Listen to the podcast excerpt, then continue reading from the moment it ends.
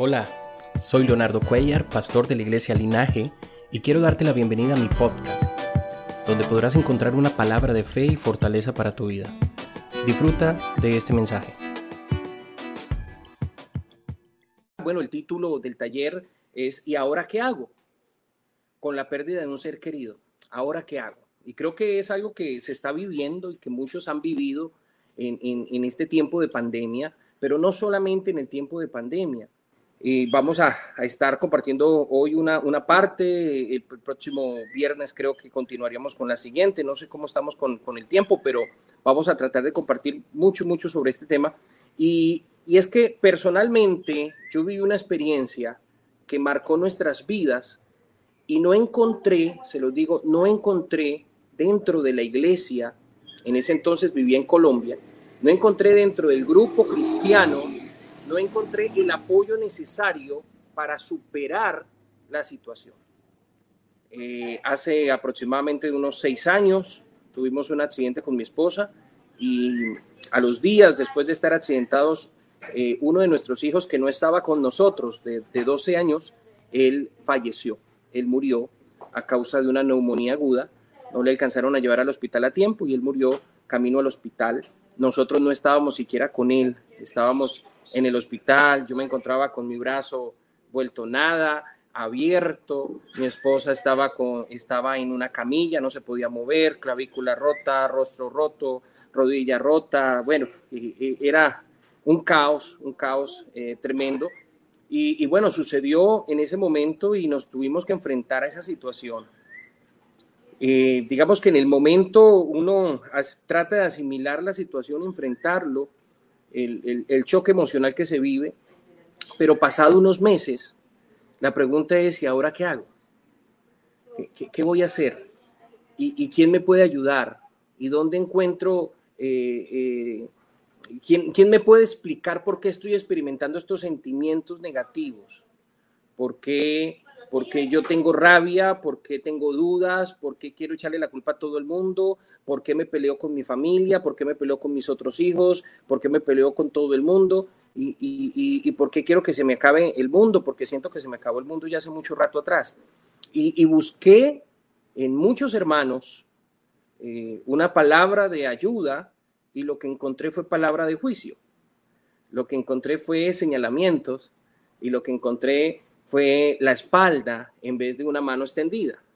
En vez de que alguien me agarrara y me dijera, estamos contigo, queremos ayudarte, queremos apoyarte, o haz esto, sencillamente lo que encontramos fueron personas que nos abandonaron. Y aunque uno está rodeado de gente, muchas ocasiones uno lo que, lo que hace es sentirse solo, ¿no? Sentirse completamente solo. Entonces, y peor cuando uno espera que de la iglesia salga la solución que de la iglesia salga una ayuda. Eh, por el contrario, recuerdo tanto y, parecerá eh, difícil de creer, pero eh, nosotros habíamos salido de una organización en la cual habíamos nacido, pero habíamos trabajado en otra en la cual nos dieron la oportunidad de ser pastores y habíamos luego regresado a la organización donde habíamos nacido, aunque nunca habíamos sido pastores, ahí se nos había reconocido en algún tiempo como pastores y ahora estábamos empezando un ministerio independiente en Colombia. Entonces, la respuesta de muchos es, eh, tu hijo se murió porque te saliste de la organización, de la iglesia. ¿sí? Tu hijo se murió porque es el castigo de Dios por haber dejado una organización. Entonces, eh, he encontrado que en ese caso, he encontrado muchas personas que han vivido la misma experiencia.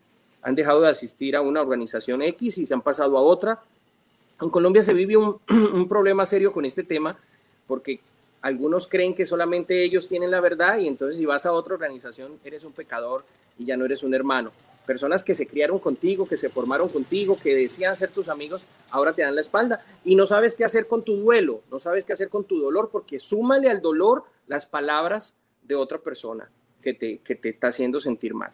Entonces, para mí este tema es algo tremendísimo, algo, algo muy interesante, pero quiero dejar hoy como el preámbulo de lo que se trata la, experiencia, porque la experiencia de, la pérdida de una persona amada es una experiencia traumática y muy dolorosa, una de las tragedias más grandes que nos puede suceder, la cual no sabemos cómo actuar, pero nos vemos obligados a aprender en el camino. O sea, sí o sí nos toca enfrentarnos a la situación, positivo o negativamente, nos toca enfrentarnos a... Nadie nace preparado para perder a sus padres. Nadie nace preparado para perder un hijo, menos. Lo normal es que pierdas tus padres y luego eh, los hijos, ¿verdad? Nosotros morimos después de nuestros padres, pero cuando mueren primero los hijos, pues ningún padre está preparado para una situación de esas.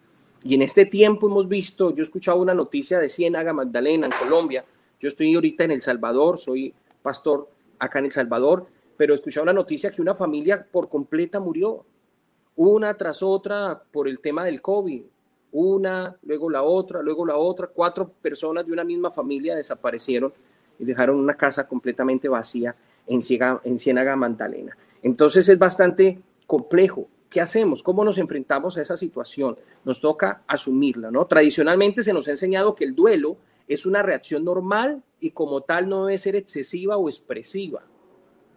Es doloroso afrontar ya que cada persona deja una huella. O sea, el problema es que la sociedad como que te dice, bueno, listo, perdiste a alguien, ya recupérate. O sea, la sociedad espera de que, de que, de que, te, de que rápidamente salgas del duelo y, y es tremendo porque la variedad del tiempo que dura el duelo en cada persona es diferente. O sea, yo no puedo pretender, eh, mis estimados hermanos, no puedo pretender que alguien asimile la muerte de alguien más rápido o más lento que otro. Yo no puedo decir, no, es que usted ya debería haber superado eso. Y ese es uno de los problemas que vemos, el señalamiento y el juicio, ¿no?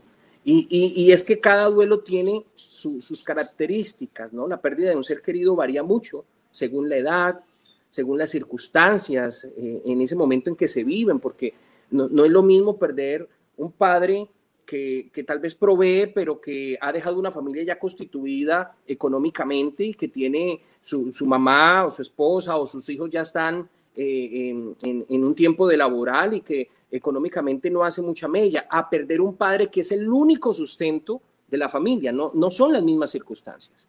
¿sí? Entonces, eh, el duelo se pone un poco más complejo. Entonces, vamos a ver unos puntos importantes que tienen que ver con el duelo, ¿ya?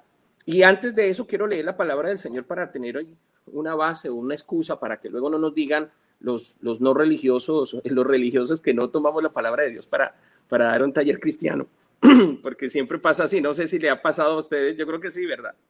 Cuando están dando una enseñanza, dice, ah, pero no leyó la Biblia. Génesis capítulo 34, 37, Génesis 37, verso 34.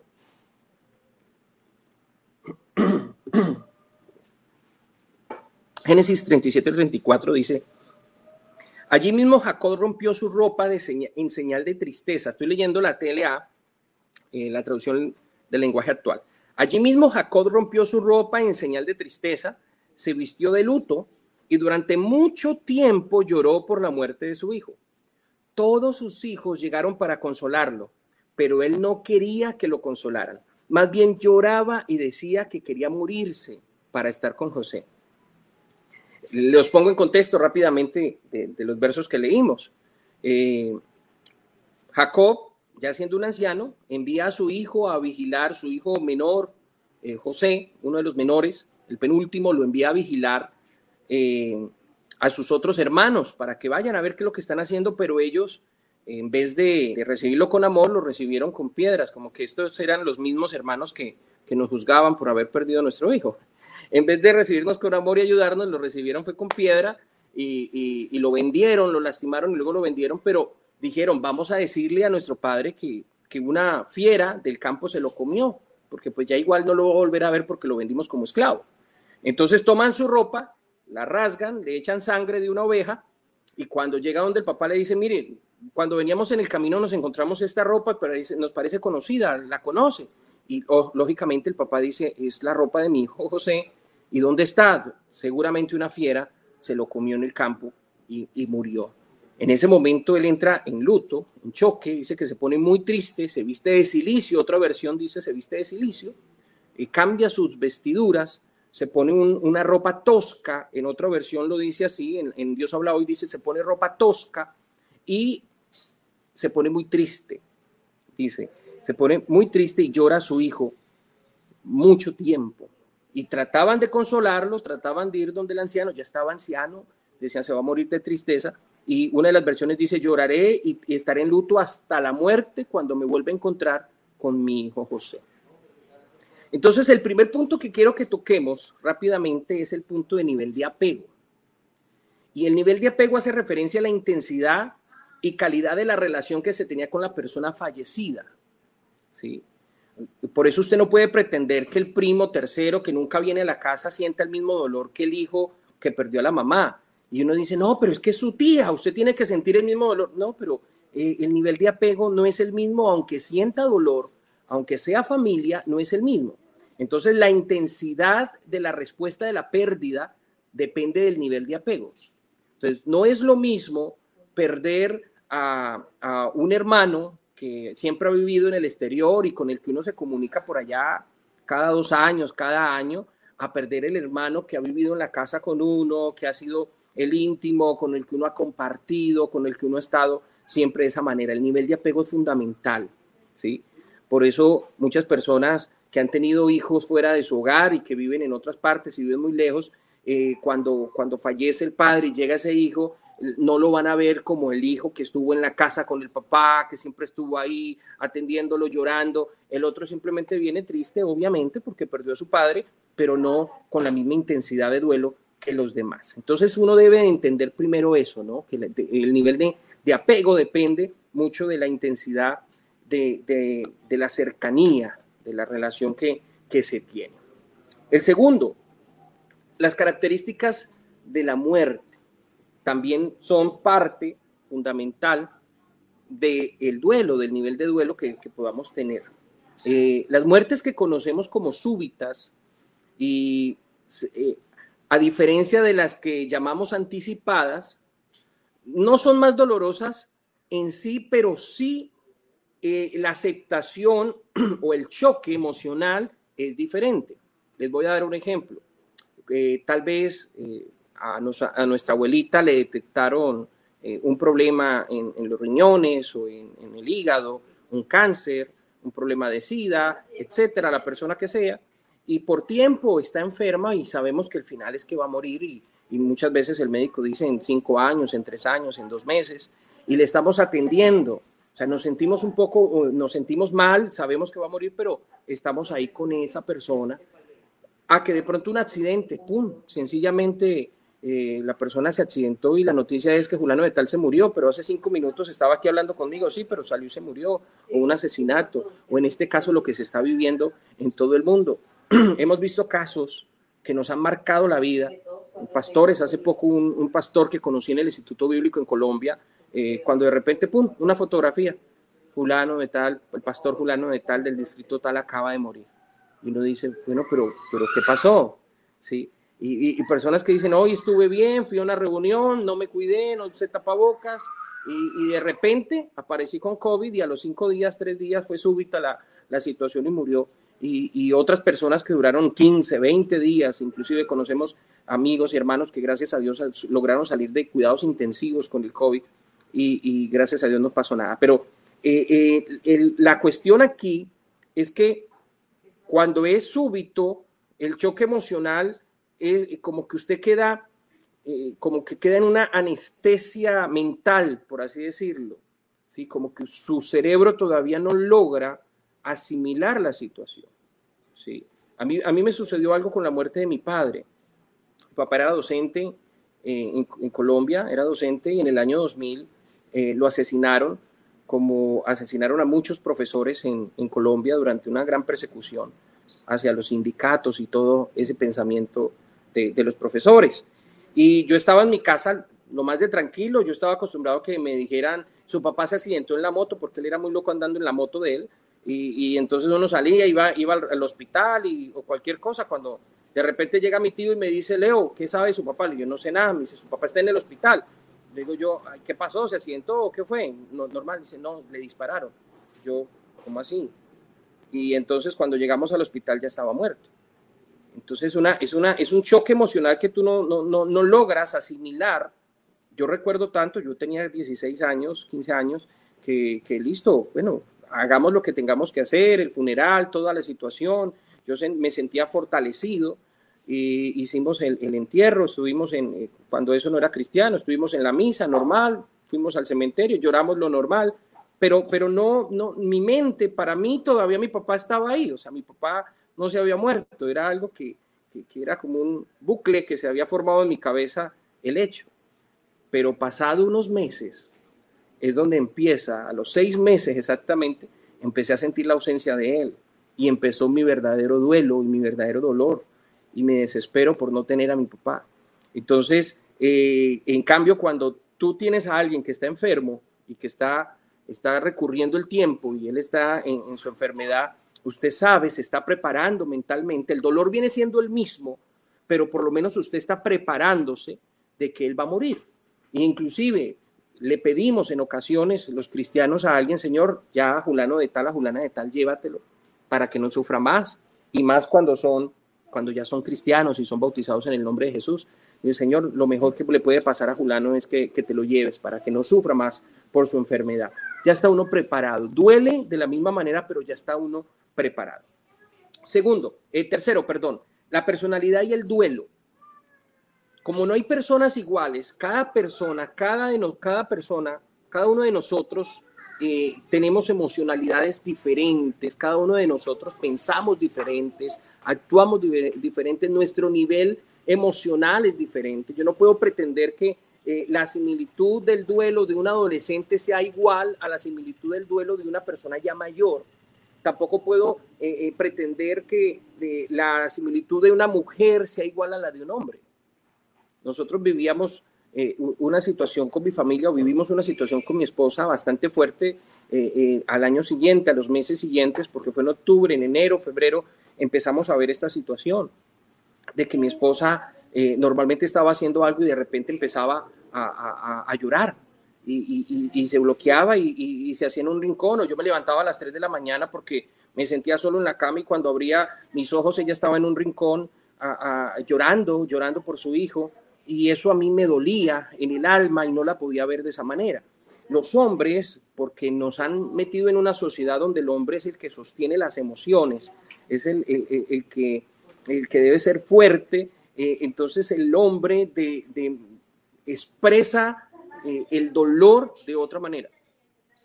Entonces, los hombres nos enojamos por cualquier cosa, porque no es que los hombres no expresen. Algunas personas dicen, eh, es que la mujer es expresiva y el hombre no. El hombre también es expresivo, pero lo hace de otra forma.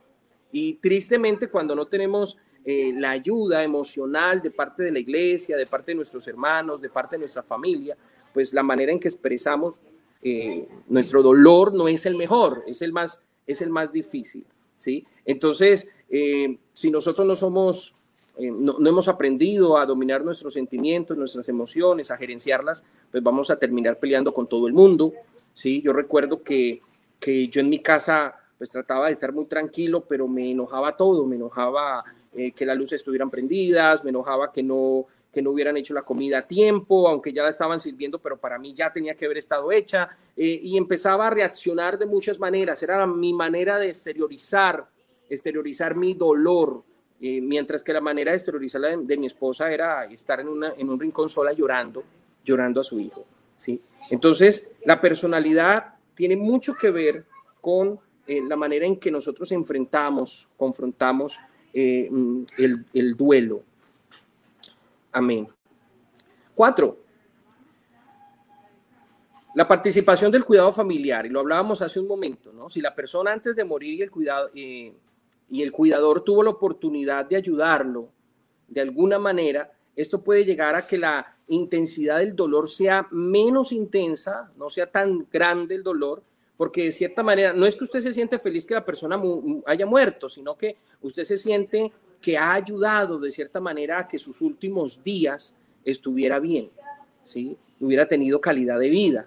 Entonces esto, esto es bueno porque si una persona estuvo enferma durante el proceso de COVID y aunque muchas personas no podían verlas, porque yo tuve casos, ahorita mi, madre hace poquito eh, tuvo COVID allá en Colombia, mi hermana también, y, y, bueno, nosotros desde acá, ¿qué podíamos hacer, verdad? Uno se siente que está atado de cierta manera frente a la situación, orarle al Señor y de pronto conseguir algo de dinero para enviarles eh, sería la única opción que uno encontraría.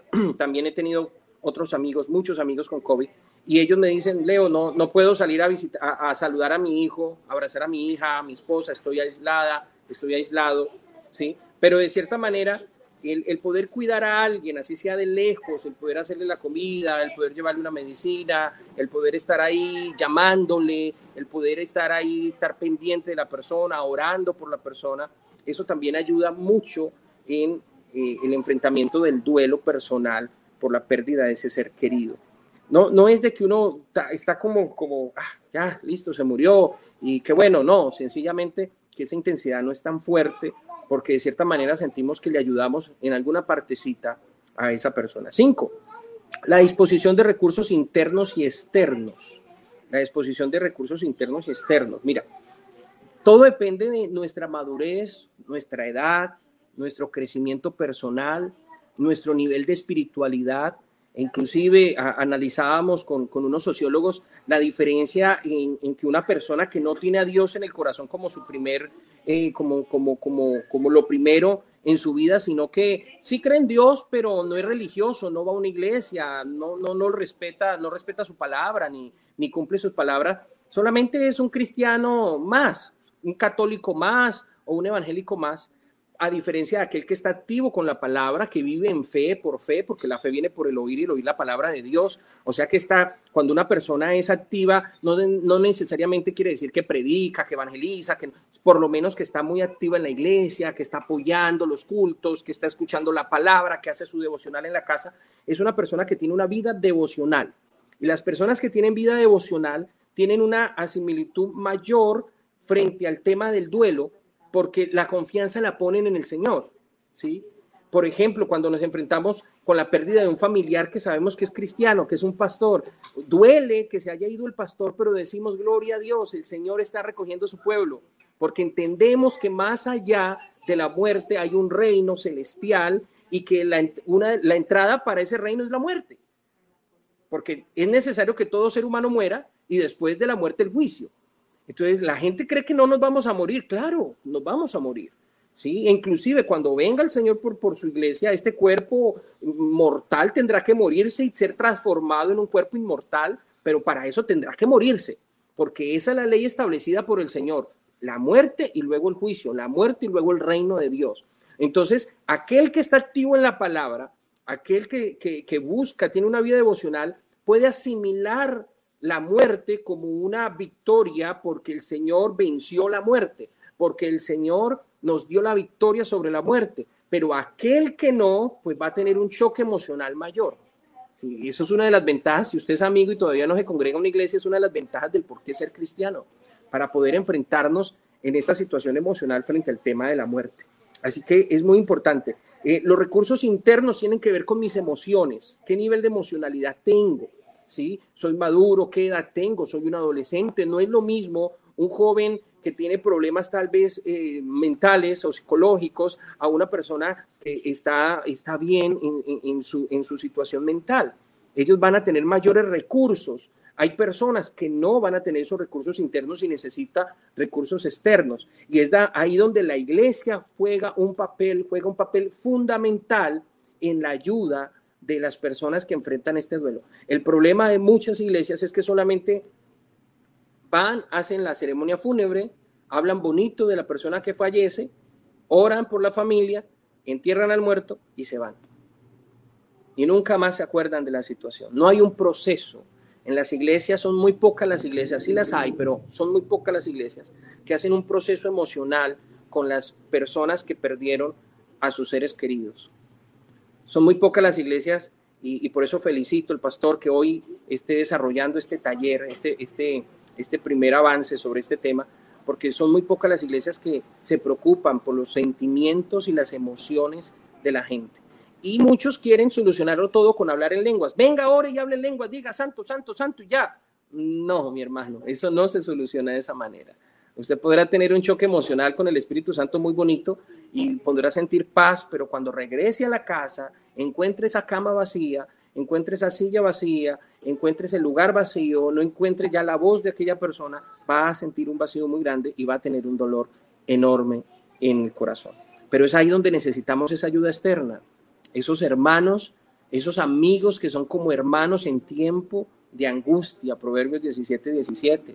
Esos amigos que son como hermanos, esos hermanos de la iglesia que te dicen tranquilo, no te preocupes, estamos contigo, vamos a orar por ti, lo recordamos mucho, pero fue voluntad de Dios, entendamos la soberanía de Dios y eso es supremamente importante.